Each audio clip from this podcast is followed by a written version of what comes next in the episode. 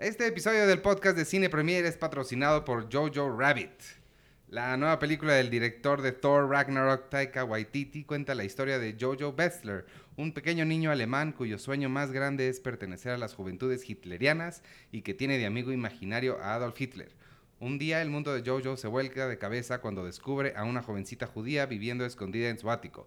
La película es protagonizada por Scarlett Johansson, Sam Rockwell, Thomasin McKenzie, Roman Griffin Davis como Jojo y el mismo Taika Waititi como el Hitler imaginario. La película se llevó el premio del público en el pasado Festival de Toronto, además de haber sido nominada a los Globos de Oro y al Oscar de Mejor Película. Véanla en todos los cines desde el pasado 24 de enero. Viene con recomendación Cine Premier y no se la pierdan. Y ahora sí, vámonos con el show de la semana.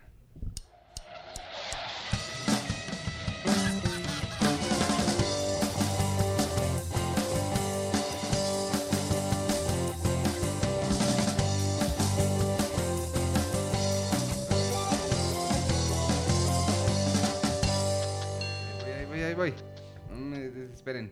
Bienvenidos al podcast de Cine Premier número 213. Ey, Yay. Yo soy Iván Morales y ustedes son... Yo soy Penny Oliva. yo Chicoche. Chicoche. Chicoche. Chicoche, no, ese, ese ya fui. Eh, Chicoche. pero tu nombre está inspirado en él, ¿no? Eh, ¿Está inspirado en él? Vamos a decir Sí, porque se, ah, me sí, gusta... cierto. o ¿Se sea, inspiró en Chicoche? Yo, eh, se inspiró, me gusta que me hable de usted. Sí, sí me inspiré. no, o sea, el título, digo, tu nombre es- está inspirado en, el- en En Chicoche. Sí, porque, Ah. porque como que, o sea, tiene un par de temas, no es que sea muy fan de Chicoche, pero como Checo, Sergio y lo demás, así. Checo. Checo. ¿Y por qué Este, no checoslovaco? Eh, porque ¿qué es, qué es eslovaco? Un país. Ah, o sea, Checoslovaquia es... Era un, era un, un país. Bueno, así se. Así era, era como se llamaba, la Pod- República sido Checa. Checomilk. Pero también se prestaba algo raro, ¿no? Checomil que estaba padre. Ah, sí, sí, es muy albureable eso. Sí. Que nos manden los podescuchas más sugerencias a, a, a- a Checo. Si no hubiera sido Checoche, ¿qué pudo haber sido? Exacto. Checo Milk está bueno. Checo... Checo Milk. Checo... Checo- Checositas. Si haces un YouTube de manualidades... Manualidades. Checositas. Checositas. Checopel. ¡Wow! Checopel. Si haces una marca de chocolate, chocolate. Chocolate. Chocolate. Checoco. Y, y soy yo protagonizando en todos los personajes de Coco. Pero es que Checoco suena a pinche coco, ¿no? Pinche Coco. Sí. Sí. Jessica. No, es que ves que dicen che, no sé qué. O- oigan, esta semana se estrena Like a Boss, Socias en Guerra, que es con Salma Hayek, Se llama. nuestra Salma Hayek, y Rose Byrne. La hora de tu muerte, que Sergio asegura haber visto. Sí, sí lo vi. Eh, Doolittle, que yo vi Gransel, Gransel y Hansel. Gretel y Hansel. Eh, ah, hay una de que me dijo Sergio Huidobro, que estaba increíble, que no sé qué, de la Cineteca, ponla por favor. Land, Tierra de Nadie, se llama. Ajá. El viaje de Keta y Bombshell, que esa es, de la, esa es la En que yo destacaría esta semana. En cines. En cines. Este, pero por supuesto, el, el- el estreno más grande o más emocionante para nosotros de la semana está en Netflix y se llama Uncut Gems, Diamantes en Bruto. Diamantes en bruto. A pesar de que la, la piedra preciosa al centro de la película no es un diamante, pero pues le pusieron diamantes en bruto porque ¿por qué no? Porque es que sería eh, gemas en bruto, sería Ah, raro. Pues sí. ¿Qué tiene? Y a lo mejor porque el mismo protagonista es Oye. medio un diamante en bruto, o quiere serlo. Al contrario de lo que te he dicho durante tres años, tienes que ahora alejarte un poquito del micrófono. Oh, Es que estás gritando muchísimo. Ahí estás. ahí, Ahí. ya. ¿Sí? ¿Estamos seguros que aquí no? Aquí no. Puedes, pero entonces tienes que baja- a- a- hablar más bajito. Aquí no. No hagas eso porque la gente va a empezar a alburear. Sí, sí, no. Por hablar así. No. Jessica, hay una cosa que se llama... Van a pedir luego. pa- para los Patreon de 10 dólares, ¿podemos tener el podcast de, de, de Penny susurrando? En ASMR. Ah, sí, exacto. O como- y como en. Ay, qué gran película. A mí me gusta mucho la de Private Parts de Howard Stern. Ah, sí. Donde le dice, a ver, pon todos tus bajos así, eh, a lo más alto tus bajos. Y, Y empieza, empieza... así, le dice Hace años que no veo Private Parts. Uf, ¿Te sí. acuerdas cuando Olayo quería ser Howard Stern? Howard Stern. Y Howard Stern se convirtió en Howard Stern porque tiene su programa Pues ahí, tiene su o- programa de Sirius. Algo así. Fue el que entrevistó a Trump. Fue- tuvo una entrevista muy famosa con Trump. Mm, Y, y ya. y ya. Bueno, ¿de qué quieren hablar primero? ¿Cómo les fue la semana primero? ¿Cómo han estado? ¿Todo bien? Tú hace mucho que no nos acompañas. Bien, así es cierto, porque... Ha sido el Ah, show de Sergio e Iván durante mu- mucho tiempo. Ah, gracias por invitarme a su, a su show nuevamente. No, pues es que me enfermé la semana pasada, ya saben, mis, mis, mis achaques este, usuales. Y la semana antepasada, ¿por qué no estuve? No me acuerdo. ¿Fui a algún lugar? Eh, no, no, ¿No tenías laringitis? ¿Cuándo te empezó a dar laringitis? La meningitis fue la semana pasada, precisamente. Que, que nada más quiero recapitular la gran lección que aprendí la semana pasada es no se automediquen. Buena porque, lección. Ajá, porque yo pensé que era la garganta, o sea, faringitis. Y me tomé mucha terramicina, que también me enteré que no podías tomarte mucha terramicina. Y me intoxiqué. Y ahora estoy tomando medicinas para la laringitis y para mi hígado y mi estómago. Es todo el combo, ¿eh? todo, el, todo el cóctel, un cóctel de Pero lujo. además también pantoprazol, porque tanta medicina me hace daño a mi pancita también. ¿Ya tienes pastillero? Ya tengo, tengo dos pastilleros de qué- quién crees que soy, Checo. O sea, es más, si ven pastilleros pa- cool, díganme, para comprarlos. Este. Bueno, ¿de qué quieren empezar hablando? Pues de qué, de Uy, de. Uncut Gems. Uncut Gems. Eh, Uncut Gems, Diamantes en Bruto. Es la nueva película de los hermanos Safdie. Me enteré que es Safdie, no Safdie. Nos la hemos pasado diciéndole ¿Safdie? Ajá, pero es Ah. Safdie. Este, Josh y Benny que dirigieron. Está. ¿Cómo, cómo se llama? Eh, Este, Heaven Knows What. Heaven Knows What dijiste que está en, en Netflix. Netflix. Y Good Time. Good Yo- Time creo que no está. No, Good Time Good no está, pero dirigieron Good Time. Ah, claro. Este, Good Time es. Ya hemos hablado mucho de ella. Es la que protagoniza Robert Pattinson. Que, Pattinson, Robert Pattinson. que él se interesó nada más por un fotograma que vio justo del- de, la otra, de Heaven Knows What. Y esta es que estuvo sonando mucho ahora en la época de los Oscars, del Oscar, perdóname, Jessica. En, la, en esta época de los premios Oscar, este, porque mm, no nominaron a Adam Sandler, que sonaba mucho para que lo nominaran.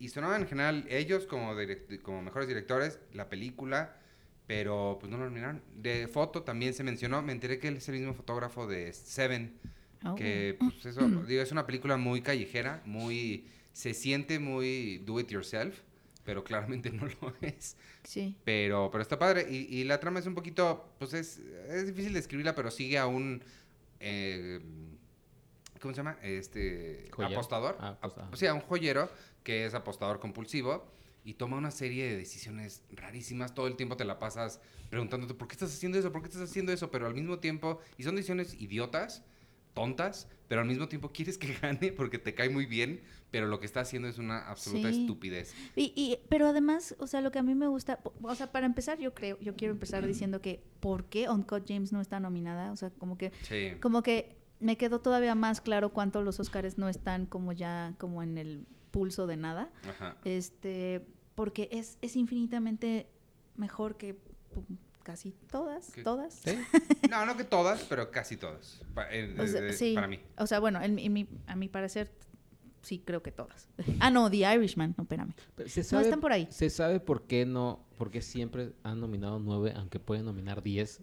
Sabemos. No. A lo No, mejor ¿verdad? porque no Tienes quieren dar la impre- a lo mejor porque quieren seguir dando la impresión de que son selectos, así como de no elegimos, no, no estamos llenando todo por llenar y por eso dejas un lugar Sí, como vacío cuando- como para cuando- dar, Como cuando te sirves en un buffet, así, no, no me voy a servir. no me va a servir No me todo. vayan a decir que soy un goloso. Exacto, o sea, como que sí estás, como que sí estás queriendo dar la impresión de que son selectos cuando, bueno, ya sabemos que no. Ajá, está chava, o sea, son diez, pues Sí. ya.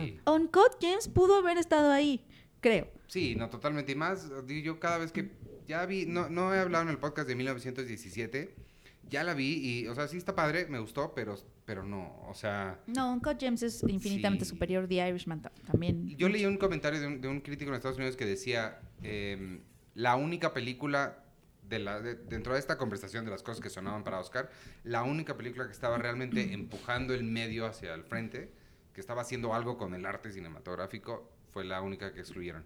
Y sí, sí creo es un poco, sí, sí, sí la siento innovadora, la siento diferente a todas las demás. No, no, no tiene ninguna este, fórmula y sí creo que, creo que ellos, eh, hay que mencionar el gran mérito de ellos de esta angustia en la que te tienen desde el principio. Sí. Y no te suelta, no te suelta nada.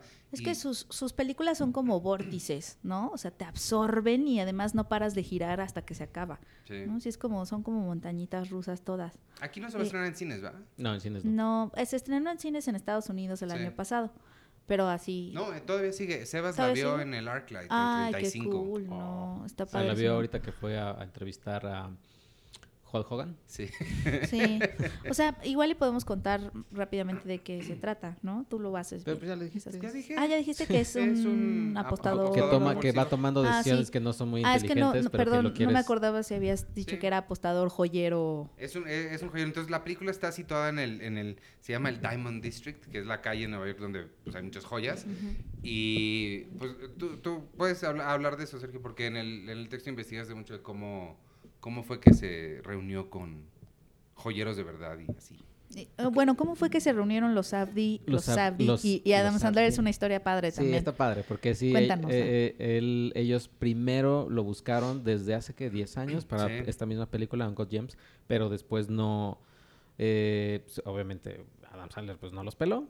Porque Sí, O la gente de Adam Sandler, porque en la entrevista de la revista dice que él nunca se enteró. Ajá. O sea, era la gente, era los la gente, publicistas, claro. el manager. Que, estamos hablando del Adam Sandler, de que entonces sería del 2008, el que estaría haciendo... ¿Qué estaba haciendo? eh, A ver, eh, son ahorita como les digo. niños, ¿no? O- Sí, o, yo esas que, que, se que me es- hace que sí, una de esas. Que sí eran como muy... Es la historia, ¿sabes qué es la historia de ellos dos? Es la historia de Gatsby. Porque ellos, los Safdie, se acercaron a Adam Sandler cuando él era rico y ellos no eran nadie. Y él Ajá. los desdeñó. Claro. Y ellos fueron, se hicieron millonarios, famosos. Y entonces regresaron con él y ahora sí los quiere. Porque hicieron después, o sea, hicieron eh, una que se llama Daddy Lo- Long Legs, Ajá. que está medianamente basada en su historia. O sea, porque es un papá que también no toma muchas, no, no toma muy buenas decisiones. Ajá. Y no lo he visto, pero parte de la película trata de que les da eh, unas pastillas para dormirse a sus hijos y se les pasa la mano y los deja en coma. Bueno, no, no despiertan así, dicen. "Puta", y se pone todo, todo nervioso, ¿no? Después de eso buscaron a Sandler, le dijeron, les dijo que no, hicieron... Pero eh, ya tenían un guion y lo escribieron guion para él. Para él. Ajá. Hicieron este documental del basquetbolista, no sé cómo se llama, no, No me acuerdo. Y luego hicieron eh, Heaven Knows What. eh, y ahí fue que Robert Pattinson los buscó. Ellos, pe- ellos querían meter a Robert Pattinson en, en Uncut Gems. Pero pues no, no, mm, dijeron, pero qué personaje. Eh, a final de cuentas no, no pudieron meterlo en, en Uncut James y dijeron, pues vamos a, vamos a hacerle un guion al niño. Y se lo hicieron padrísimo. Y se lo hicieron bien padre. Y ya a partir de ahí, entonces, volvieron cuando presentaron eh, Good Time y este Sandler estaba presentando Meyerowitz Stories En Cannes. en Cannes. Le dijeron, oye, tenemos esto. Y él sí les dijo que les dijo como, o sea, en buena onda, pero o sea, les dijo, no, ¿saben qué? Es que vengo aquí y vengo también con mi esposa y vamos a presentar esto y pues nada más vengo a esto. O sea, no quiero hacer nada más. O sea, Ah, ay, todo escapista, ajá. Elusivo. Elusivo. Y ya después Sandler vio a Good Time y fue que mandó el, el- el- el ya famoso mensaje aquí en la redacción que era el Les mandó un mensaje por WhatsApp. ¿o por qué? WhatsApp, por, Ah. por- ajá, que era de este, hey, me encantó tu película. Y, uno de los Abdi, ¿quién eres? Eh, Sandler. ¿Cuál Sandler? El famoso. ¿Y qué era? ¿Eh, ¿Robert Sandler? El, fotógrafo. Richard el Sandler, el fotógrafo. fotógrafo. No, idiota, el comediante, el otro Sandler. Y ya fue así que, Que, que me encanta esa empezaron- conversación. que empezaron a hacer eh, eso. Lo que dicen también eh, es que sí, este personaje, no sé, ustedes ya la vieron, que es como si eh, Happy Gilmore, Ajá. o sea, o sea, ves a Happy Gilmore siguiendo, o sea, tomando estas decisiones. O sea, es como una extensión de ese Sandler que Sí. toma, que, o sea, que lo quieres, pero que toma malas Sí, decisiones. totalmente, totalmente. Sí. Es, el, es, es, una, es una buena muestra de cómo eh, los, los guiones pueden ser, o todas las historias pueden ser o comedia o tragedia, dependiendo del enfoque que le des. Porque sí, es, es exactamente Happy Gilmore, es el mismo de Happy Gilmore, el mismo de Big Daddy, el, el mismo de 50 First Dates. Que son como estas, estos torpes, este, pero medio idealistas. Otra vez me estás. Odio que me digas a medio. O sea, me- se me va la Oh. idea, Iván. Es horrible. Ya, continúa. Son estos torpes idealistas. Ya. Ah, sí. Son estos torpes idealistas. y se acerca al micrófono. Y se así. no aprendo. Em, que hay una inocencia en ellos, ¿no? Como Sí. que los personajes, tanto en Happy Gilmore, pero también en la filmografía sabdiana, son, eh, pensando por ejemplo en el, de, en el de Robert Pattinson, que son estas personas que toman de- mala decisión tras mala decisión, pero hay una inocencia y un idealismo en ellos un poco, ¿no? O sea, es que son buenas personas. O sea, en el, cora- en el centro son buenos. pues más que buenos, creo que, o sea, porque puede ser que no tanto, o sea, porque no es, este, el, el- no es el mejor padre, no es el mejor novio, esposo, porque además engaña a la mujer, o sea, no lo podrías etiquetar como una buena persona, pero hay una inocencia en él de buscar un ideal, a eso me refiero con idealistas, están buscando algo. En el, en el caso de Robert Pattinson, o sea, tienen como un ideal incorruptible, que en el caso de Robert Pattinson es, quiere, Quiere cuidar a su hermano Sacarlo de la cárcel. y, y- y cuidar a su hermano y protegerlo como él entiende que, que debe de proteger a su hermano. Y aquí en este caso todavía se me hace como más curioso su idealismo porque te hace pensar en ti. O sea, es un apostador, es una persona con quien yo o al menos muchos diríamos, no, yo no tengo nada que ver con él, no me identifico. ¿Cómo me puedo identificar con un joyero apostador que en cuanto recibe dinero que debe, lo apuesta y así tiene un amante y la esposa y, o sea, bueno, ¿cómo me puedo identificar con él? Pero es alguien que nada más quiere ganar y es el máximo optimista, porque algo le sale mal y eso no le impide volver a hacerlo y volver a hacerlo y volver a hacerlo. O sea, siento que es optimismo Ujú. the ultimate. De hecho, ¿no? eh, eh, Heaven Knows What también su- el, su personaje que está basado eh, es un- como la autobiografía de la chica que interpreta, es una drogadicta, ella se interpreta a sí misma. Eh, hay una escena al- muy al principio, eh, sus, dos, sus dos adicciones son la droga, o sea, la metanfetamina, cocaína, lo que sea, y su novio. Y su novio le dice, no sabemos, no sabemos por qué se pelearon, empieza la película así, y el novio le dice, si tanto me amas, pues ya suicídate. Corte, ah, se corta las venas. Sí, Y- que, es- y- que es- que y la todos lleva- podemos decir que es una mala decisión. Es una mala decisión. La llevan al hospital y se, se recupera y demás, pero si es de, güey, si es que yo te amo. Y es esta relación Ajá. destructiva y estas dos adicciones que tiene esta protagonista. Exacto, es que tienen como esta onda de que sí están, tienen un ideal, o sea, Pero también, pensando en esa y en Good Time, eh, y bueno, obviamente en Uncut Gems, sí tienen algo con, la, con las adicciones, tienen un, un approach interesante hacia las adicciones, porque el, y, te, y te lo deja muy claro porque no, no esconden el hecho de que Adam Sandler tiene mucho dinero. O sea, no, es, no es un güey que le va bien, le va muy bien. Tiene dos departamentos, un carrazo, o sea, sí, y digo, es dueño de una joyería, que si realmente tuviera deudas así de que, ay, no puedo comer, pues puede vender tres joyas que tiene ahí. Claro. Y este. Sí. Pero es un güey que, que apuesta porque tiene que apostar, porque es, es compulsivo. ni siquiera quiere el dinero. No, el Quiere dinero no ganar. le. Sí, lo que esa- es que creo que esa es una gran clave. Lo que quiere es ganar, no le interesa que le den el dinero, porque incluso él sabe que en cuanto llegue el dinero lo tiene que dar, por todas las deudas que tiene. Lo que le interesa es nada más. Y, y en en la entrevista en el texto lo decía, ¿no? Quiere. Es un güey que quiere que lo reconozcan, que vaya caminando por la calle y digan, mira, él es el güey que ganó tanto. Sí, tienen como una idea que proteger, que quieren cuidar, que están como buscando y van hacia allá, pero además se meten como en una dinámica eh, adrenalínica, absoluto, y te meten como espectador, y además también se me hace como muy difícil lo que hacen los Safdie, porque lo que estamos viendo en, el, en Uncut Gems, como en Good Time, es eh, un, o sea, un periodo de tiempo chiquitito, creo que es un día, Son dos, tres, tres días, Sí. y no paras y no paras y no paras, pero además pasa cosa tras cosa tras cosa y hay giro tras giro tras giro y no son giros que se sientan como como estas películas que quieren que digas, "Ay, cuántas cosas le pasan al personaje", ¿sabes? Como, ¿sabes? Sí saben como Sí, que- qué historias me refiero, como que están ahí medio arbitrarios, claro. ma- mani- de manipulación, o sea, como para que digas, "Uy, qué enredado día", ¿no? Ajá. O sea, podría ser, o sea, su, su, su cine podría ser como, o sea, de los Cohen, pero en, en, en, LSD. Sí. O sea, porque... Es que es en drogas y Es lo que me drogas. gusta es que sus personajes son adictos, pero también la película te hace sentir como que tú estás en drogas. En drogas, ajá. Sí, Y estás viviendo eso en drogas, en LSD. Hay un, hay un, eh, si pueden vean el video de ellos dos, de los Abdi en, en el, en el closet de Criterion. Ajá. Y hay una parte que, que- que está chistosa porque no- yo no conozco esta película, pero creo que es como, o sea, define mucho. O sea, creo que casi cada película que agarra, que agarran todos los directores que han ido a ese closet, siempre los define mucho, ¿no? O sea, Guillermo del Toro siempre agarra como muchas fantásticas y demás, ¿no? Pero los Abdi eh, agarraron una que se llama A Man Escaped. Yo no sabía de su existencia, es de Robert Bresson de 1956. Pero ellos te dicen, O sea, el título está súper spoiler porque te lo está diciendo. O sea, al final, a man escaped. o sea, y es, pero es, una, es un hombre que es cap- capturado en, en la Segunda Guerra Mundial y lo llevan a una prisión nazi y no sé qué. Pero me imagino que es este- eh, son estas películas don- donde el- que les gustan a los Abdi, ¿no? Tienen a estos personajes que están que, que se van atrapando ellos mismos hasta que tienen que pues, salir, si, Sí. es que, si es que salen. De alguna forma.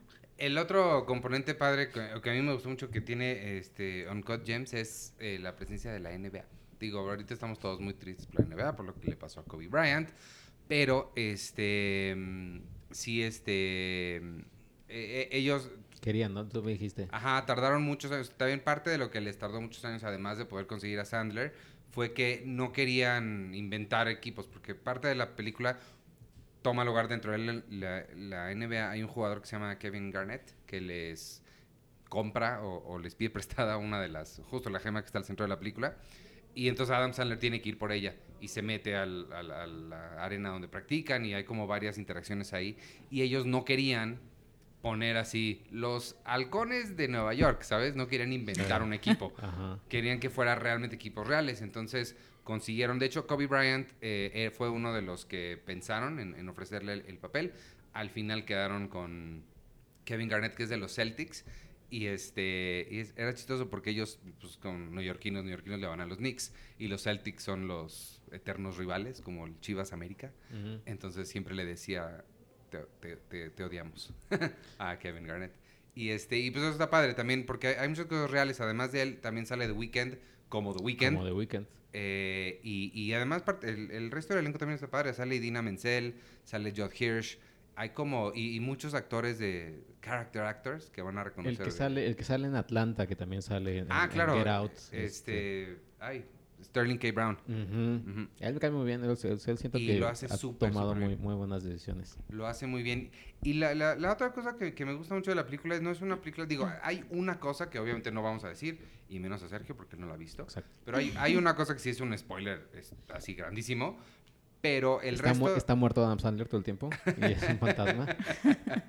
este, el resto de la película eh, es difícil de spoiler y eso es lo que, a- lo que a mí me gusta de pues, ¿no? con el, el buen cine, pues realmente es, es- no se trata sobre qué va a pasar ahora, sino cómo Pues sí, está o sea, pasando. Good Time, pues no, no, ¿qué puedes spoilear de Good Time? Ajá, exacto. Ujú. Exacto, exacto. Entonces, eso también está padre, eso me gustó. Eso está padrísimo. Oye, ¿y qué? Ahorita que estabas diciendo, sí, que son super fans de, de- de los Knicks, Ajá.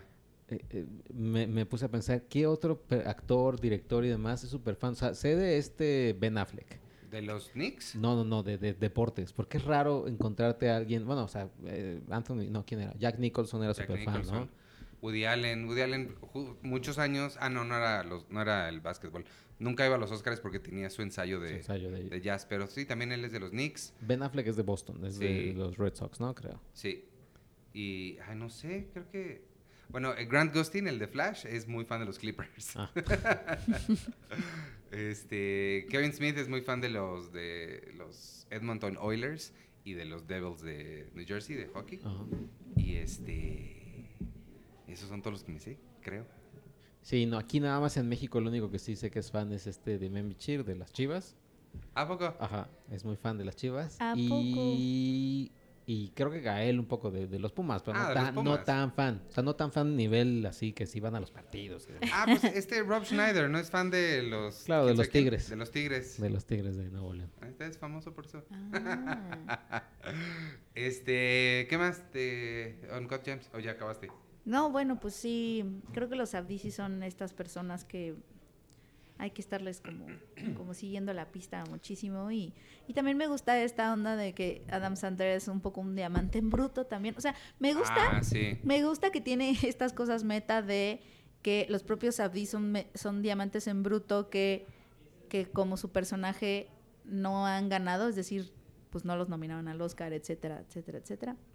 Y también Adam Sandler, que en varias entrevistas sobre Uncut Gems se ha referido a al hecho de que los críticos no lo quieren, ¿no? Él, Ah, él tiene esta idea de que, obviamente por sus comedias familiares, por las que todo el mundo Dijeron los eso, la sal- conoce. salió la nota, tal cual un votante dijo, pues es que no, él, él no, su nombre no, no, no es como oscareable. Ah, y Todd claro. Phillips sí. ¿No? El gran autor Sí, sí. Todd Phillips. Eh, claro, ajá, ay, claro, que dijo el votante que porque ah, es que no, es que no, no, Es lo- que ha no hecho- voté por él porque como que no es oscareable. Ajá, no es.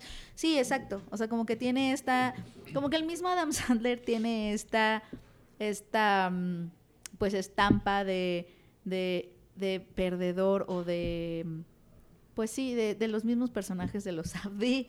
Y busquen la, la- la revista de enero, porque el, el texto de Sergio y la entrevista que le hizo a Adam Sandler, fue, la entrevista es de verano, ¿no? Pira.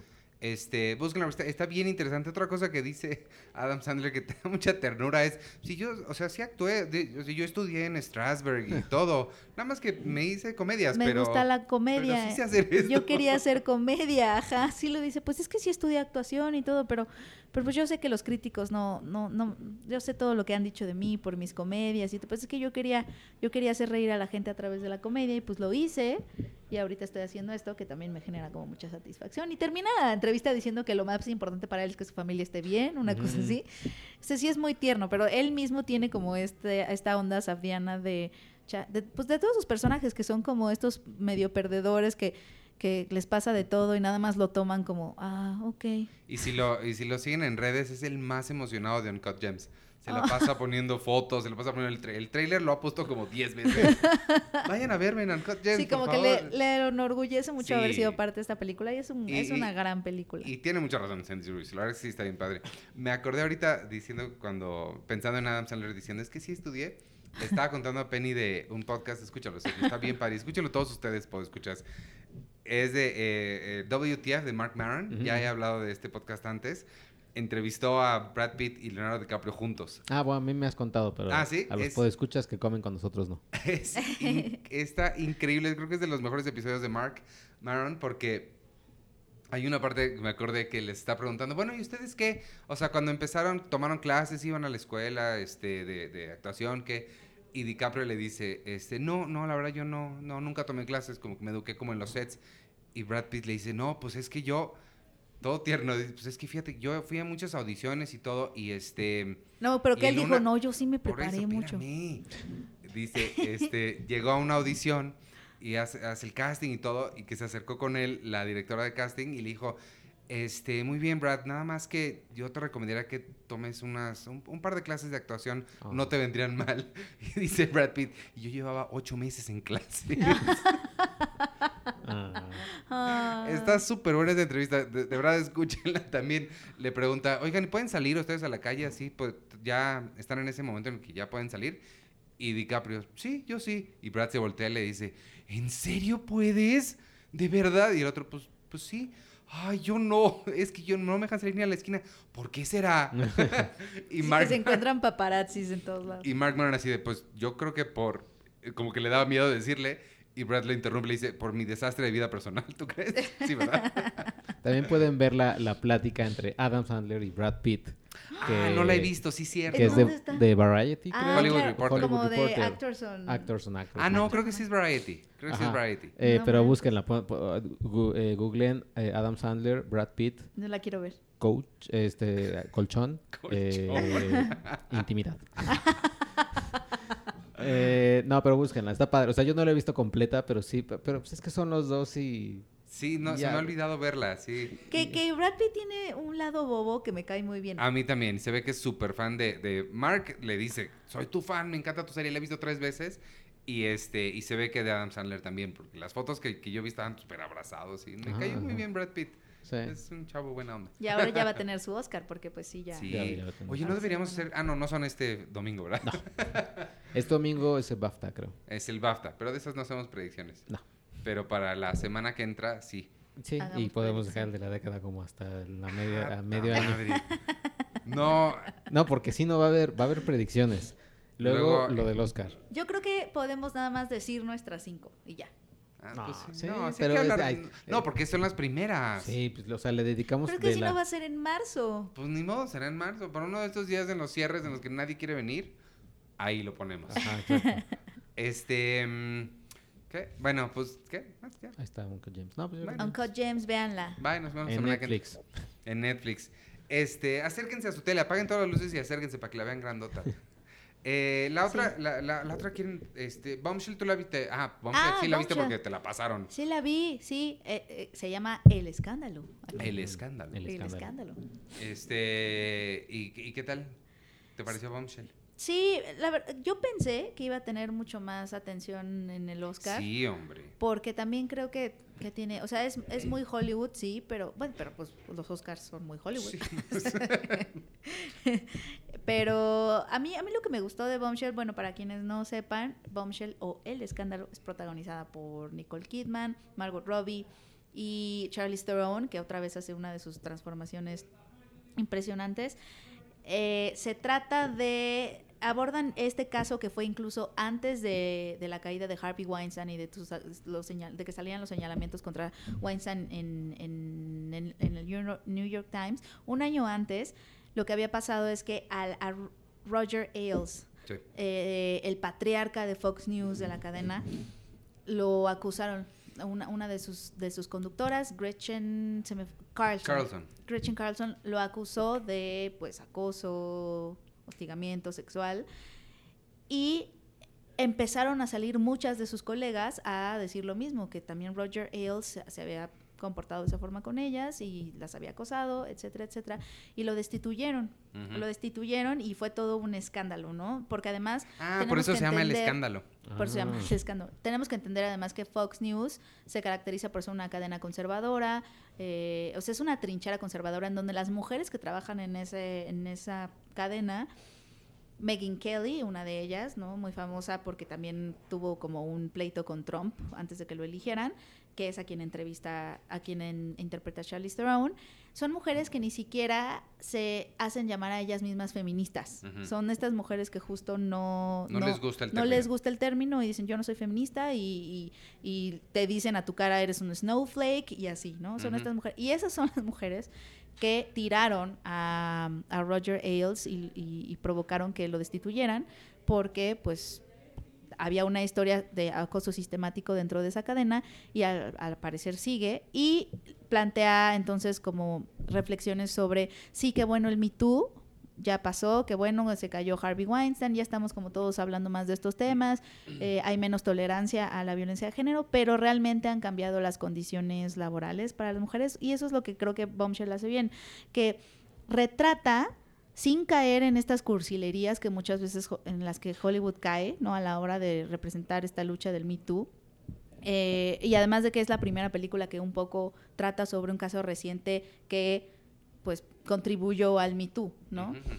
Eh, es que no sé si les pasa que luego en Hollywood, como Hollywood se quiso subir a esta cosa del feminismo desde hace unos años, desde el Me Too, Ajá. y entonces empezó a, a retratar estas historias de mujeres empoderadas en donde hay muchísima cursilería. No sé si, si, si ven como las mujeres unidas y parece que todas piensan igual y todas son hermanas y todas y todas Un, un ejemplo muy claro es eh, la película de Ruth Bader Ginsburg que hizo Felicity Jones. Ah, Ah. eso no la vi, Este, pero me imagino. que me dijiste. Sí, es... es, es Sí. ¿Cómo, cómo ¿Qué? se llamaba? Eh, no, no sé cómo, pero hay una frase que es la última del tráiler que dices, "Data".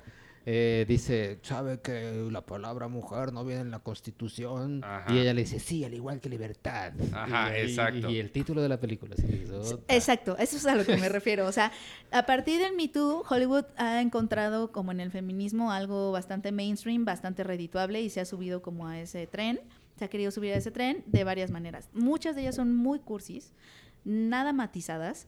Te muestran a esta lucha del Me Too como si fuera una sola, o sea, homogénea, un mismo tipo de mujer, sino, y además es un mismo tipo de mujer, ¿no? Liberal, este, súper, somos hermanas, sí, empoderadas, que te truenan los dedos. O sea, o, o en, en- en las películas de superiores, pues son estas guerreras amazónicas que, que tienen una fuerza Brutal. ¿no? brutal y saben hacer todo lo que los hombres han hecho por... Exacto, como estas, estas miradas o visiones de lo que es una mujer poderosa, en Hollywood siempre está, últimamente está acompañado con muchísima cursilería y diálogos que te dicen lo que es el feminismo, ¿no? Ujú.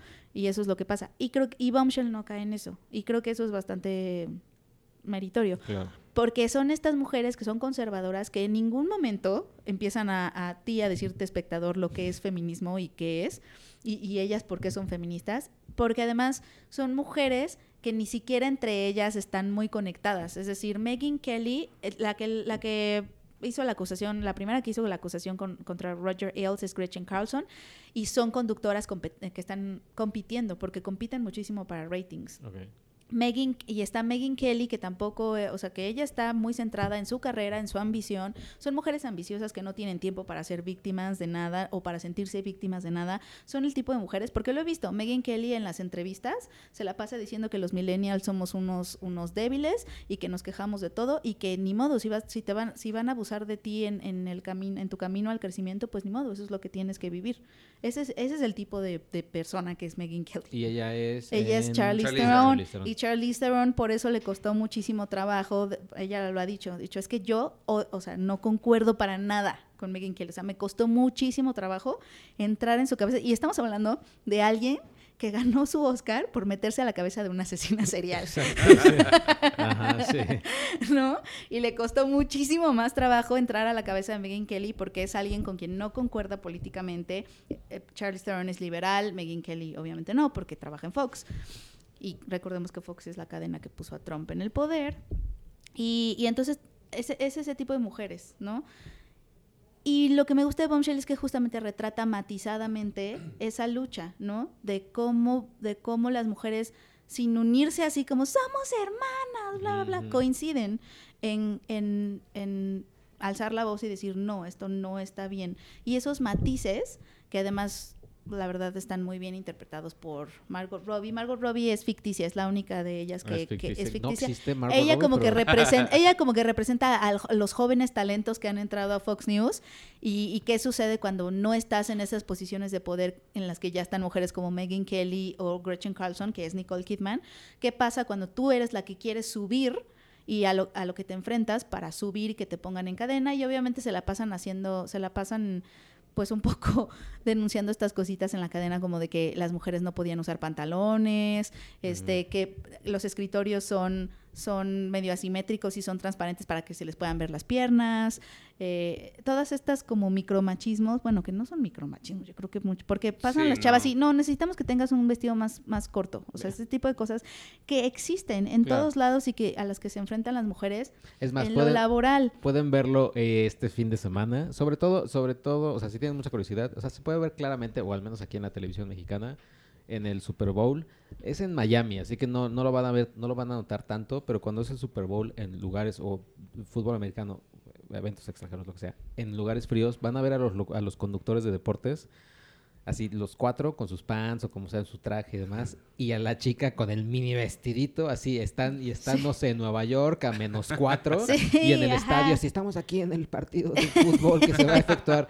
Y si, si, si ves la imagen y si dices, pobre chavo, o sea, si dices Sí. que Sí, miserables. y sobre todo también ves estos matices de muchas veces porque, o sea, el otro día estaba leyendo un artículo de que tampoco está padre que tú como feminista, de cómo los fe- no hay un solo feminismo, obviamente, y que si la persona, la mujer que está enfrente de ti tiene otra otro approach, o sea, no es de las que están ahí denunciando a la gente o apoyando a todas las mujeres que ven, o creo que ya lo hemos platicado tú y yo de que hay muchas mujeres que sienten que se les cuestiona su feminismo porque no están todo el tiempo aplaudiéndole a otras mujeres o apoyando a otras mujeres o y entonces se les tacha de no tú, tú no eres feminista porque tú no le dijiste a esa chava que sus zapatos son increíbles. ¿no? Como esas cosas. Eh, Bombshell como que un poco explora esa parte de que son mujeres que piensan distinto y eso no quiere decir que no que no o sea, que todas estamos en un lugar distinto y esas mujeres que a veces no hablan o no es porque uno no quieren ser víctimas, porque una vez que tú denuncias te conviertes para siempre en la víctima de un acoso sexual. Y la gente cuando piensa en ti, lo primero que piensa en ti es acoso sexual. Lo, lo primero que piensa en su cabeza es acoso sexual. Y muchas mujeres no quieren, sobre todo las mujeres que a las que les interesa crecer y que son ambiciosas y quieren llegar a puestos de poder, lo menos que quieren es que se les identifique como víctimas de acoso sexual. Y por eso muchas ni siquiera muchas veces dudan mucho y no lo Ujú. hacen. Y eso, es, es, por ejemplo, eso se explora en Bombshell, me parece como muy, muy padre. A mí, eh, a mí lo que, lo que más me gustó de la película es lo, el, el humor que tiene, el, el buen sentido del humor con el que cuenta esta historia que es terriblemente oscura. La cuenta con un sentido de humor muy, muy fino, me parece, porque está Es, eh, eh, sí es chistosa, pero es chistosa justo en los momentos en los que tiene que ser chistosa y muy seria en, el- en los momentos en los que tiene que ser muy seria. Eso, eh, eso me gustó como que el, el- el tono en general, porque no es un tono aleccionador, no es un tono de, de una película que te está tratando de enseñar cómo debería ser, sino es, el, es, eh, es, es muy divertida. El director es Jay Roach, que lo conocerán por Austin Powers. sí, está raro. Este, no tiene el tono de Austin Powers, pero... Pero sí, bueno, ya, ya dijiste tú, creo que todo lo que... Que hay, que hay una escena, bueno, yo nada más leí que hay una escena eh, que nada más la hicieron una vez, una con Margot Robbie, y que la hicieron solo una vez, porque, o sea, y con varias cámaras, porque es una escena muy fuerte o algo así. Ah, Sí, ah, bueno, hay, sí. hay una Esa escena... escena sí. está bien. que la hicieron nada más una vez. o sea, Debemos decir que Roger Ailes es interpretado por John Lithgow. John Lithgow está irreconocible Sí, sí, sí. y lo hace increíble, al igual que, que ellas. Y esa escena en particular es, o sea, te quieres aventar por la ventana. O sea, yo, yo la vi en un, en un, la vi en un avión y me quería salir. Porque si no, este, sientes, o sea, de verdad te dan ganas de llorar de, de, de la impotencia de que es, es, es increíble que estas cosas estén pasando, to- to- o sea, hoy, que, que le, que le pasa a la gente y, y es, no, no, o sea, sí, sí, sí está muy fuerte. Y no está, no, no, no, no está tan fuerte en el sentido de que como irreversible, no, no es fuerte por ahí, Ah. es, es fuerte psicológico. Sí, sí, sí, O o, sea, sí me imagino, o sea, la- la- algo. Sí, No, y yo sí creo que es por esa escena es por la que está nominada Margot Robbie, porque realmente Margot Robbie no, no sale tanto. No sale tanto. Este, pues es que es como una película coral, pero pues más bien es, es una película de Charlize Theron. Y, ah, bueno, y la otra cosa que yo, la otra persona que destacaría es este Kate McKinnon. Kate McKinnon es increíble en Ah, todo lo que hace. Y este. Y está chistoso su personaje porque ella es lesbiana. Sí. Entonces ella está en el closet en Fox porque nadie puede saber que es lesbiana, Claro, que es sí. liberal, que Y tiene un póster en su casa de Hillary Clinton, una cosa así. Ajá, y, no. y Margot Robbie, que es su amiga, le dice, ¿cómo? O sea, tú eres... Tú, tú, eres, ¿Tú votaste por Hillary? Sí, claro. Y dice, ¿qué haces en Fox? Sí. Y dice, no, pues he estado buscando trabajo, pero no, no puedo salirme. Entonces, Pero no es que dice, ¿por qué trabajas en Fox? Es que estoy buscando trabajo, pero nadie me contrata porque trabajo en Fox. Entonces Ah. está atrapada en Fox y tiene su tiene además su una foto, ¿no? Que esconde de con Sí. su novia, Ah, la sí. esconde en su porque Fox, Dios mío. este, bueno, pues eso es. ¿Qué? ¿Cómo se llama esto? Bombshell. Bombshell, el escándalo. ¿Y quieres hablar de la hora de tu muerte? Eh, la hora de mi muerte va a ser a las, a las 8.46 Sergio. del 2140. Eh, no, pues es una película, ah, no, o sea, no tanto. Uno, o lo bueno, lo bueno de la película es que dura muy poquito. y, Dura eh, una hora y es la hora de la muerte. y, y ya, o sea, mm, es que no hay mucho. Es, es- es como The Ring, pero en Ajá. lugar de ser una, una cinta, es una aplicación que te dice cuándo te vas a morir. Oh. Ajá. Y ya, pero este- tiene cosas tan inverosímiles como que, o sea, como que ellos van y dicen, bueno, hay que ver quién nos puede ayudar, vean el código de la aplicación. Y la aplicación pesa 60 gigas y no sé qué. Y la aplicación tiene como demon- demonios, o sea, como palabras ahí demoníacas. Y van con un exorcista. eh, quien les, Increíble que sea una app, Sí. está raro. quien les dice, oh sí, les explica una historia que no, yo no le tomé tanta atención. Era como, este es el demonio, tal. Es como que quería ser hereditary, pero no, pudo, no podía. Y ya, y este es el demonio que entonces se va a llevar a los niños, porque no sé qué. ¿Es un exorcista que también escribe código? No, el, el actor es el de Lobo de Wall Street, uno de los... De los ¿DiCaprio? No, no, no. Uno de Jonah los- Hill. Uno de los del Lobo de Wall Street que, que, que de los que agarran, uno chistosón. Que es Ajá. chistosón, gordito, de lentes. Ah, sí, ya sé quién. Ya bueno, sabes quién. sí. Ajá, él es, fa- ajá, que es famosón en comedias. Sí, ¿no? sí, sí. No me acuerdo cómo se llama, pero si estoy en lo correcto, creo que es quien creo que es. Sale también en, en Once Upon a Time in Hollywood, en las escenas borradas. Ah, sí. Ajá. Ah, bueno. Y, y ya, o sea, la verdad es que no, no hay mucho que rescatar de la película. Es, es aburrida, no da miedo. ¿Y por qué la viste? ¿Dónde la viste? ¿La viste en...? Eh, en- la- me, me- llegó un, un screener. Ajá. ¿Y por qué la viste? Este, Me llegó un screener. Eh, no, porque, porque había escuchado que era, era mala. Mira, hay tres películas, no, ahorita dos películas, bueno, ya, ya sería una. Dos películas que quiero ver que son de terror, bueno, que quiero ver. Una es la, la Hora de tu Muerte, Ajá. porque había escuchado que sí estaba muy malita. Y ya a mí me gustan ver películas malas. Y The Turning, que es la de con Mackenzie Davis. La de ¿Qué? Turn of the Screw, no. Eh, Ajá. ¿Sí? Sí, sí, ¿Dicen sí. que está mala? De- de- Es que, es que creo que tiene lo que le pasó a Black Christmas. A Black Christmas la, la- la gente la odió porque tenía, mu- o sea, tenía este discurso eh, feminista, bla, bla, bla, y que esta también la tiene. O sea, que The Turning también tiene. Es con alguien más, ¿no? Además de Mackenzie Davis. Mackenzie Davis y el, creo que es el niño de It. Eh, Sí, este, Finn Wolfhard.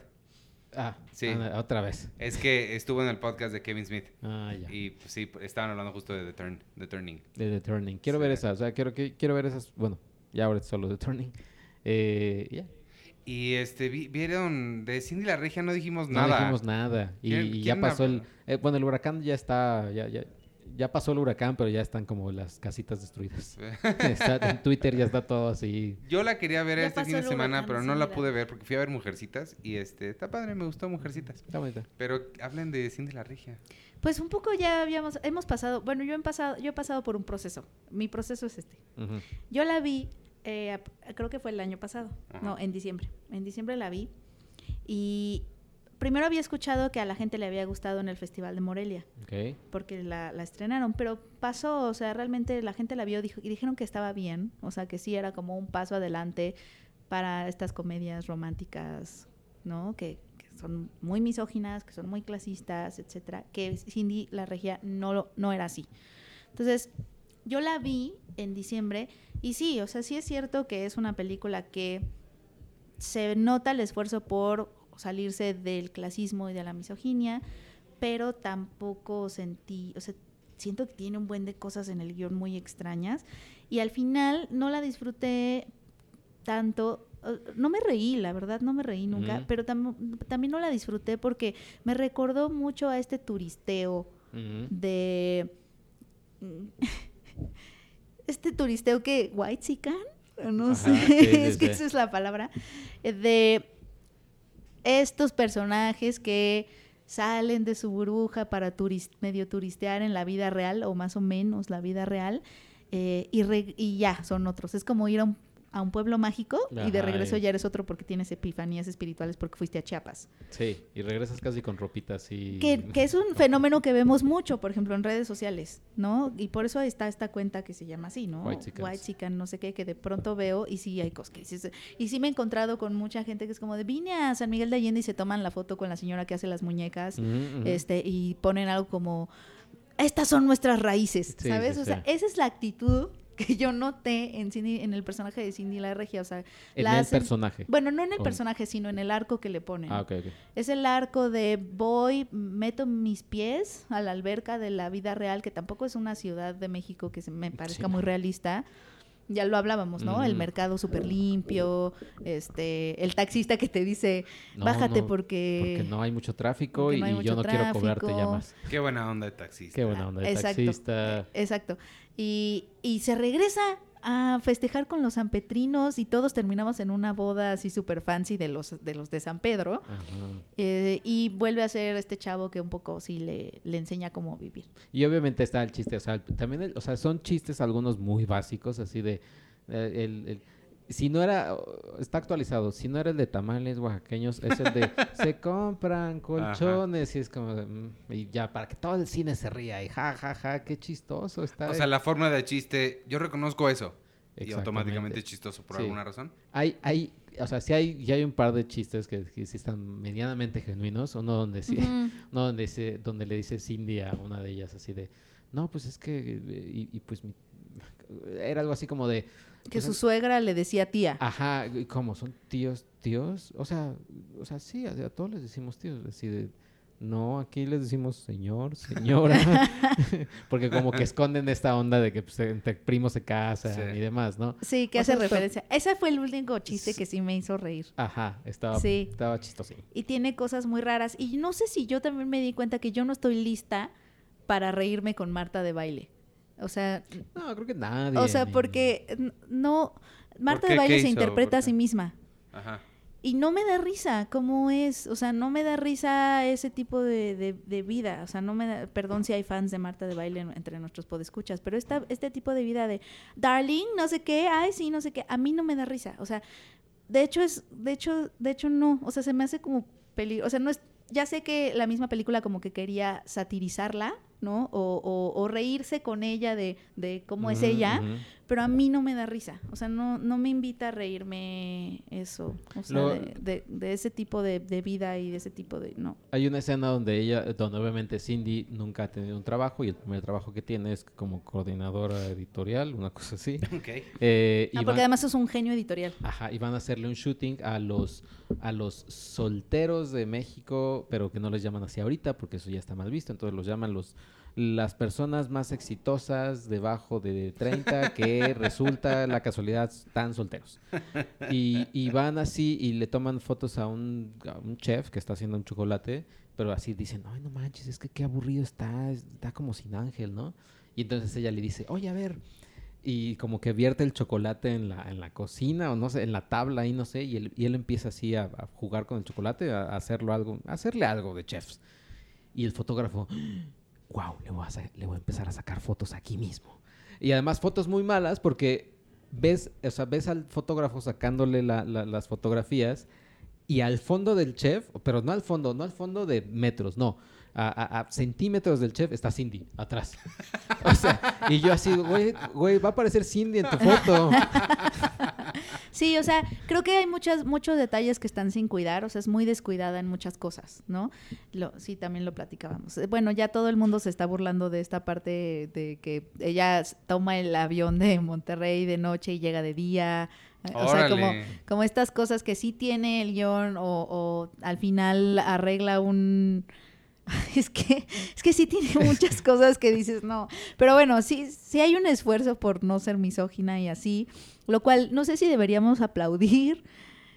O sea, O sea, no es me siento rara aplaudiéndole. Es Ay, qué bueno que no seas misógina. Es un poquito como cuando el- el- el- la, el- la persona que te está atendiendo en un restaurante le atina a tu orden, o sea, te trae lo que le pediste.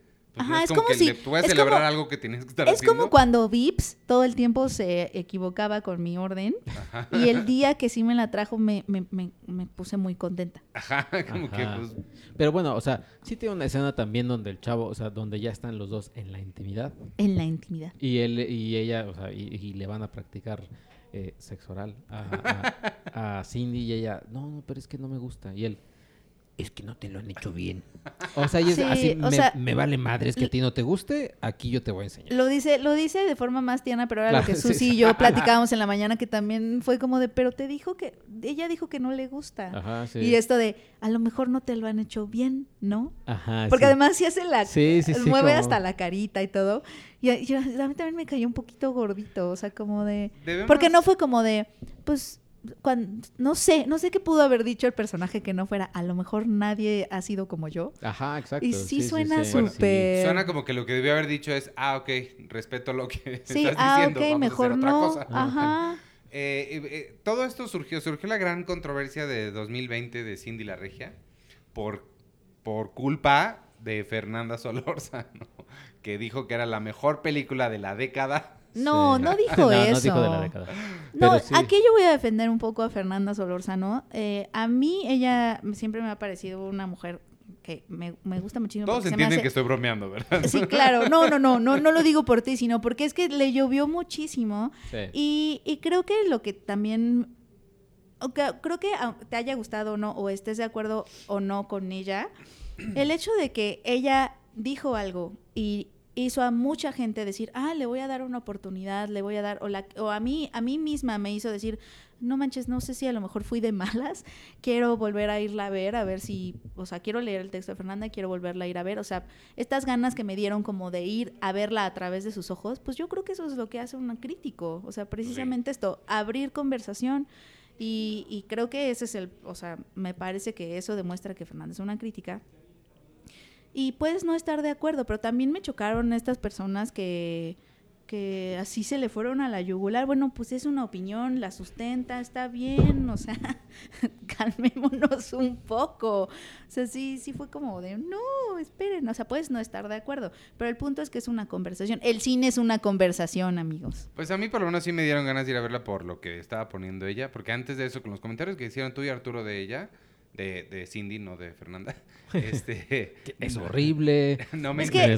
Yo, yo la verdad no la pasé bien viéndola. Eso es la, esa es la verdad. Este, yo no estoy de a, acuerdo. a mí lo con único que me muchas salta cosas. es luego la gente, o sea, co- como que sí, eh, que, o sea, que creo que también, o sea, entre, le dijeron a Arturo que también era muy, muy paradójico, irónico Sí. Arturo, y a mí también es que me dijeron, ves que no ves tantas películas mexicanas, o sea, más bien, o sea, no, pero pues que creo que le sorprende al público, o esto creo que es lo bien, lo lo único, o sea, lo bueno, lo bien, no sé, no- ya ni sé hablar español.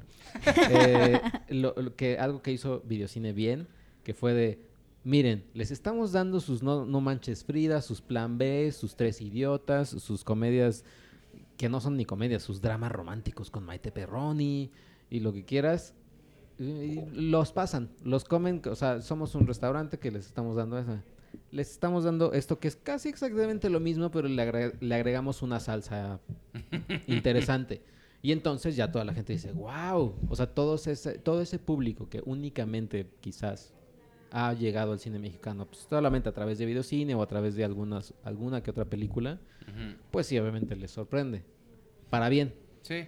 Eh, para, para, digamos, eh, nosotros que, o sea, tú, la camarista y otros títulos que sí normalmente no tienen esa exposición, pues no.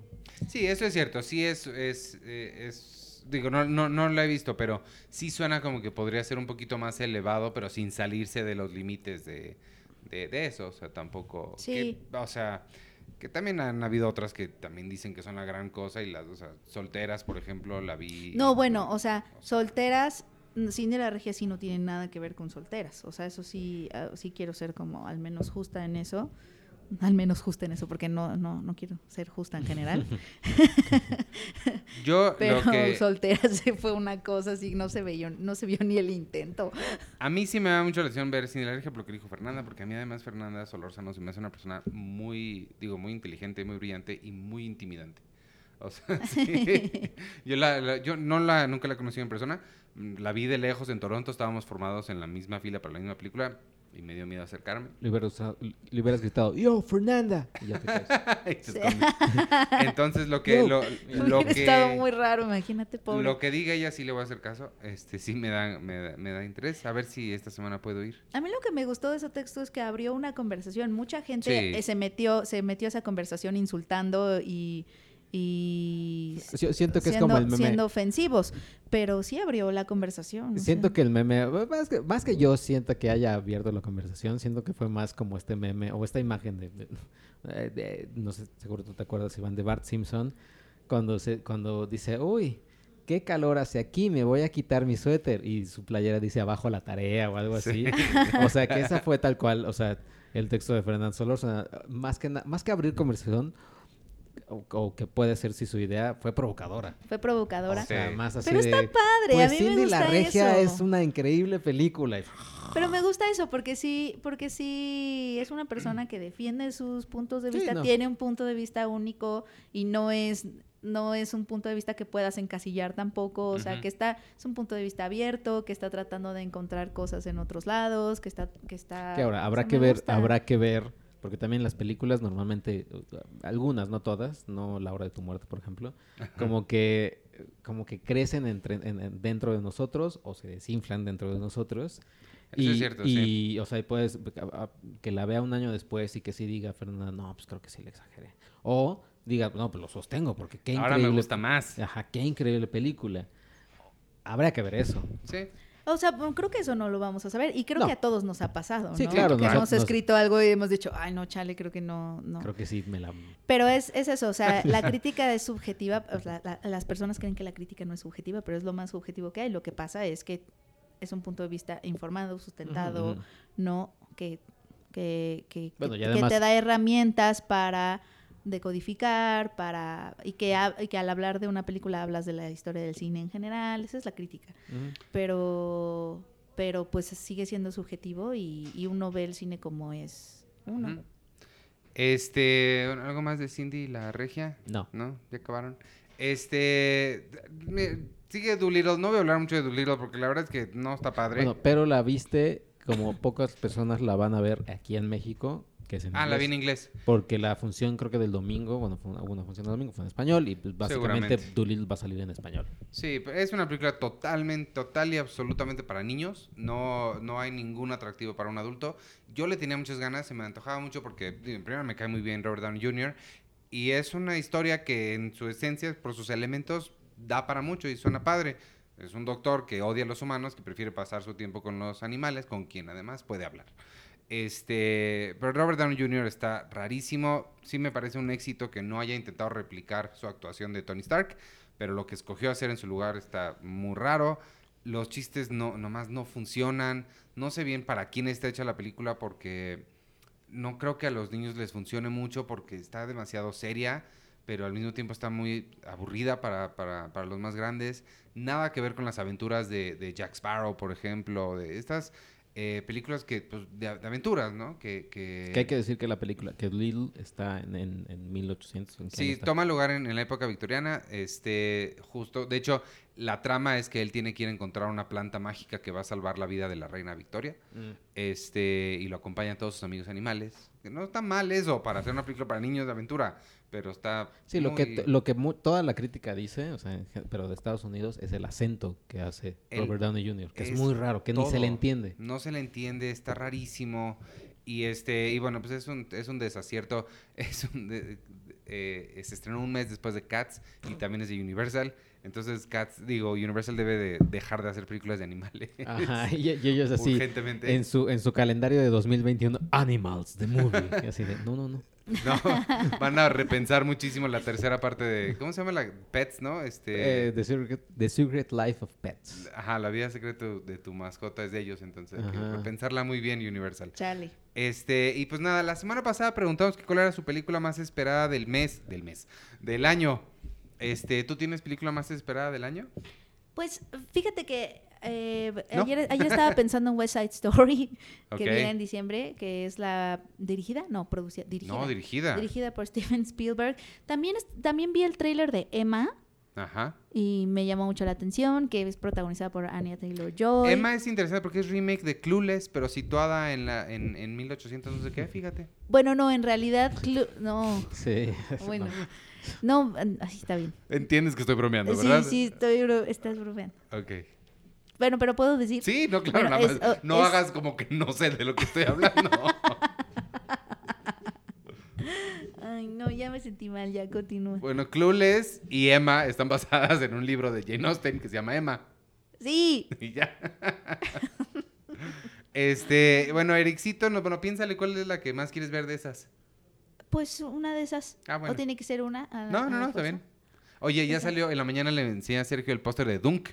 Yo pensaba que se llamaba Dune, pero al parecer se llama Dunk, Dunk. porque ve, al rato te lo enseño, el diseño del póster parece que dice Dunk, Dunk, ah. mira, en lugar, de, en lugar de Dune. Te lo voy a enseñar. Este, Ericito dice definitivamente Dune, justo, de Denis Villeneuve, se ha vuelto la película que más espero y más desde que las primeras proyecciones de prueba la comparan con la trilogía del Señor de los Anillos, con un impacto cinematográfico al nivel de The Return of the King. Pero no, ¿La han comparado con los anillos? pero no han terminado de filmarla, según yo. Oye, sí, Ericito, confírmanos tu información porque todavía no la terminan de filmar y, y- y si se parece a la trilogía del Señor de los Anillos, se me, acab- me acabas de quitar todas las ganas que tenía de verla. Eh, también es sobre gente caminando. Eh, Lorenzo Valdés, Violet y Finch es mi película más esperada del 2020.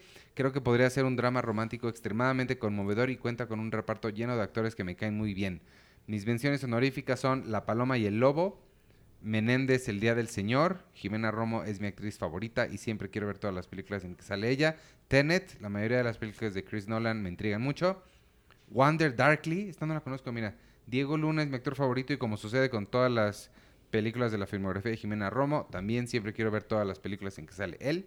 Mank, que es la nueva de Fincher. Fincher. Y Blonde, la que está haciendo Ana de Armas con... eh, es La de Marilyn Monroe. el de Killing Me Softly, ¿no? Este... Ah, sí. Ay, Sí. tiene un nombre Dominic. Dominic, Y es para Netflix, ¿no? Dominic algo. Al- O algo Dominic. No es Dominic Monaghan. No. Este, sí, es para Netflix. Eh, Néstor Soriano dice Tenet y Dune. Esa rivalidad silenciosa de Nolan y Villeneuve nos regala películas muy buenas. Gabriela dice, además de las, de las que mencionan, mi más esperada del año es Last Night in Soho de Edgar Wright. eh, sobre lo que dicen de por qué el Hitler imaginario de Jojo no cambiaba de postura conforme él lo hacía. Yo entiendo que representa el conflicto interno de Jojo, su fanatismo resistiéndose a morir hasta que por fin lo desecha. Ah, sí, eso es cierto. Tiene un buen punto. Eh, Daniel Racanco dice, la película que más espero de este año es Cindy la Regia. Ahí está. Anda. Ah, no, dijo nadie nunca. Ah. Ah. ya, en serio. Espero Los Eternos, Morbius y Wonder Woman 84.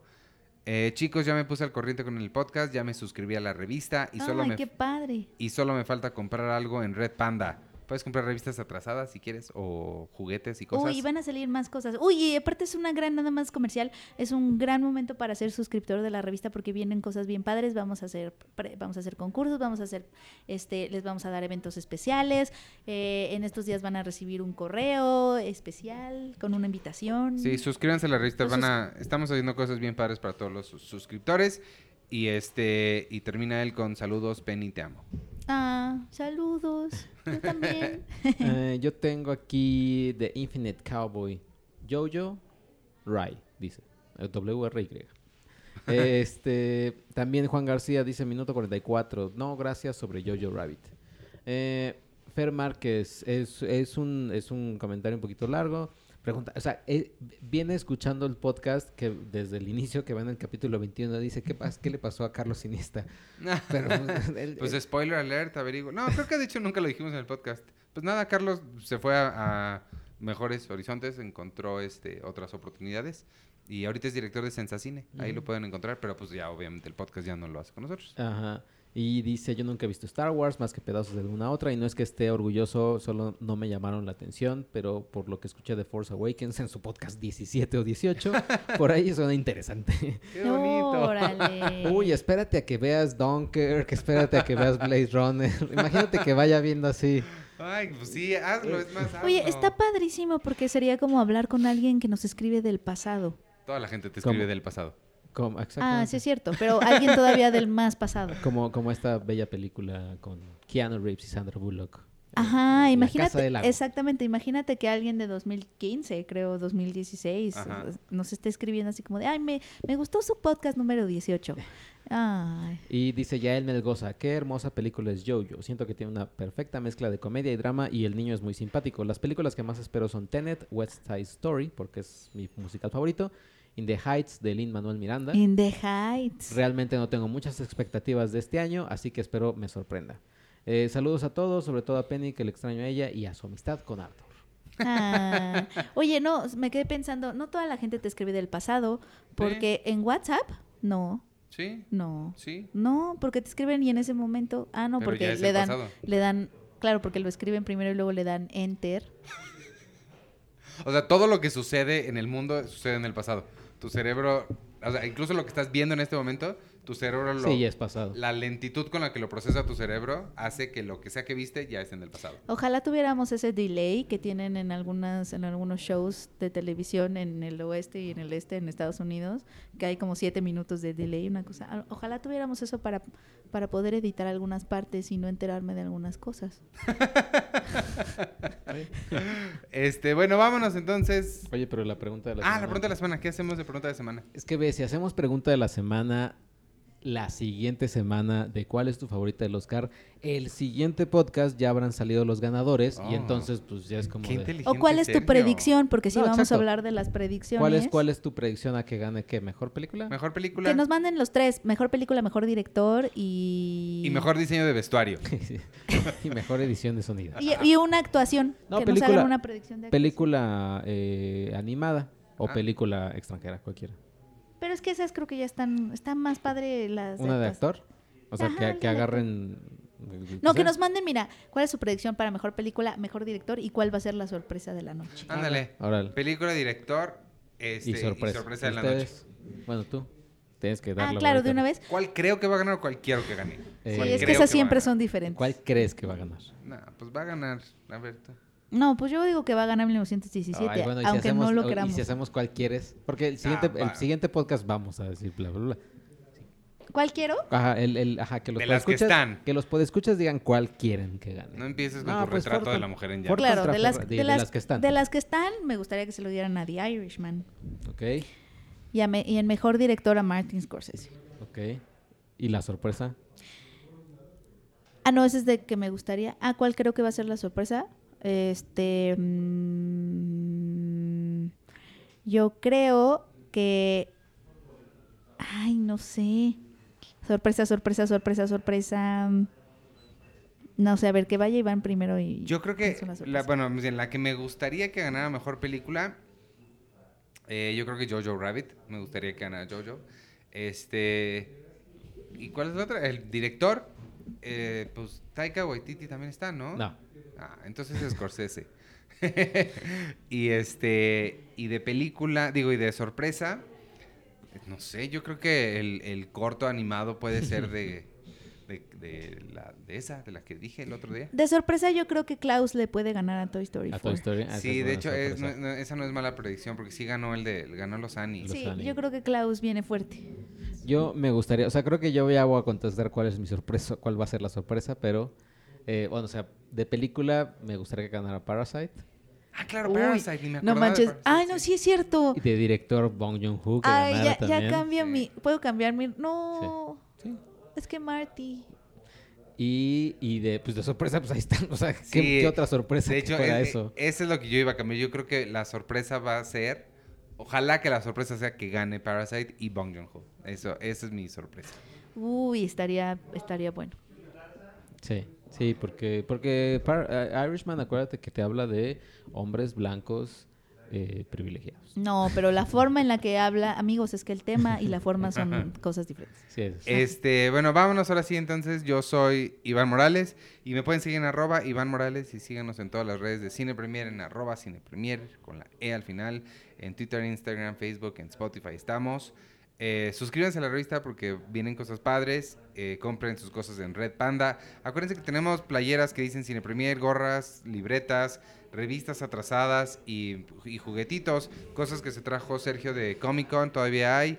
Eh, peluches, Funko, hay, hay un montón de cosas y de Dragon Balls y de todos Deberías vender jingles, Checo. Puedo vender jingles en- para su a, tra- celular. a través de Red Panda, Ay, exacto. ¿Te acuerdas cuando comprabas ringtones? Ay, Ringtones. caray. Un tono de un tono de celular de tus jingles. Ajá. Y este, no se pierdan el viernes, Los Hijos del Averno. Igual ahí va más o menos. Están está en, pausa técnica. Eh, ah, está en pausa técnica, Los Hijos del Averno. El lunes, el, Seinfeld. el lunes Seinfeld, un episodio a la vez. Este viernes voy a grabar con Carlos. Pero le está- le- he leído comentarios que o sea, le, está Le va muy bien, ¿no? Sí, la gente le está gustando mucho. El tema es que lo tenemos que grabar a las 7 de la mañana los viernes, porque es el único momento en que tenemos libre él y yo. Y coincidimos. Pero bueno, este lunes Seinfeld un episodio a la vez. Y están ya todos los episodios arriba de la segunda temporada de, Sein- de Friends, un episodio a la vez. Y este. Para los, para los patrons que quieran por eh, 15 dólares el podcast de, de Penny hablando con... con, eh, Ustedes su- su díganme, perrito. ustedes díganme Con un Elvis. tema. con tu perrito. Que sea, que Penny sea, paseando a que, Elvis. que sea tema sobre pedido. Así. Ajá. Que haya votaciones y hablamos de ese Bueno, tema. que tú querías, o sea, vaya...